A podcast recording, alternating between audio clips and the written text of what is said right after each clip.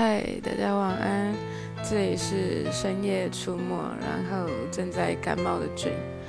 最近被很多事物缠身，有很多正在忙碌的事情。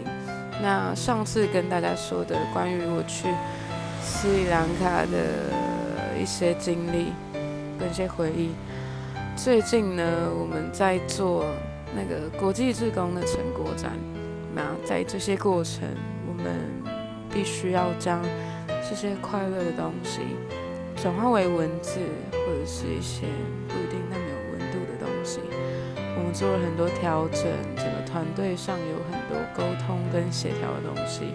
但是很多事情没有这么简单，所以最近被困在一个有点痛苦的